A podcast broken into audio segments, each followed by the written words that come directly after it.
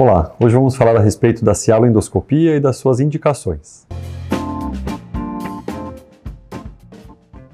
Meu nome é Arthur Vicentino, sou cirurgião de cabeça e pescoço. Quando a gente fala de cialoendoscopia, estamos falando de um procedimento, né, de um, uma, uma, forma terapêutica e, e de investigação, de exame também, de tratamento de glândulas salivares.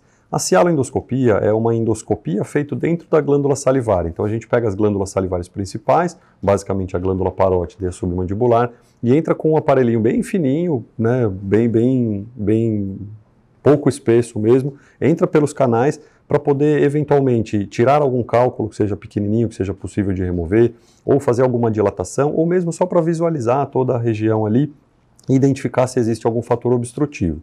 Lembrar que a celendoscopia é um procedimento novo, que não são todos os convênios que aceitam, mas que tem trazido muito benefício, tem sido muito pouco invasivo e trazido diminuição aí de tentativas de cirurgia e etc. para os pacientes. É, tem que ser indicado de forma bastante precisa, bastante, é, bastante com bastante particularidade para cada paciente, porque se a gente não faz isso de forma adequada, acaba sendo um exame vão e a gente vai gastar dinheiro, vai levar o paciente para o centro cirúrgico, vai passar por todo um procedimento sem necessidade.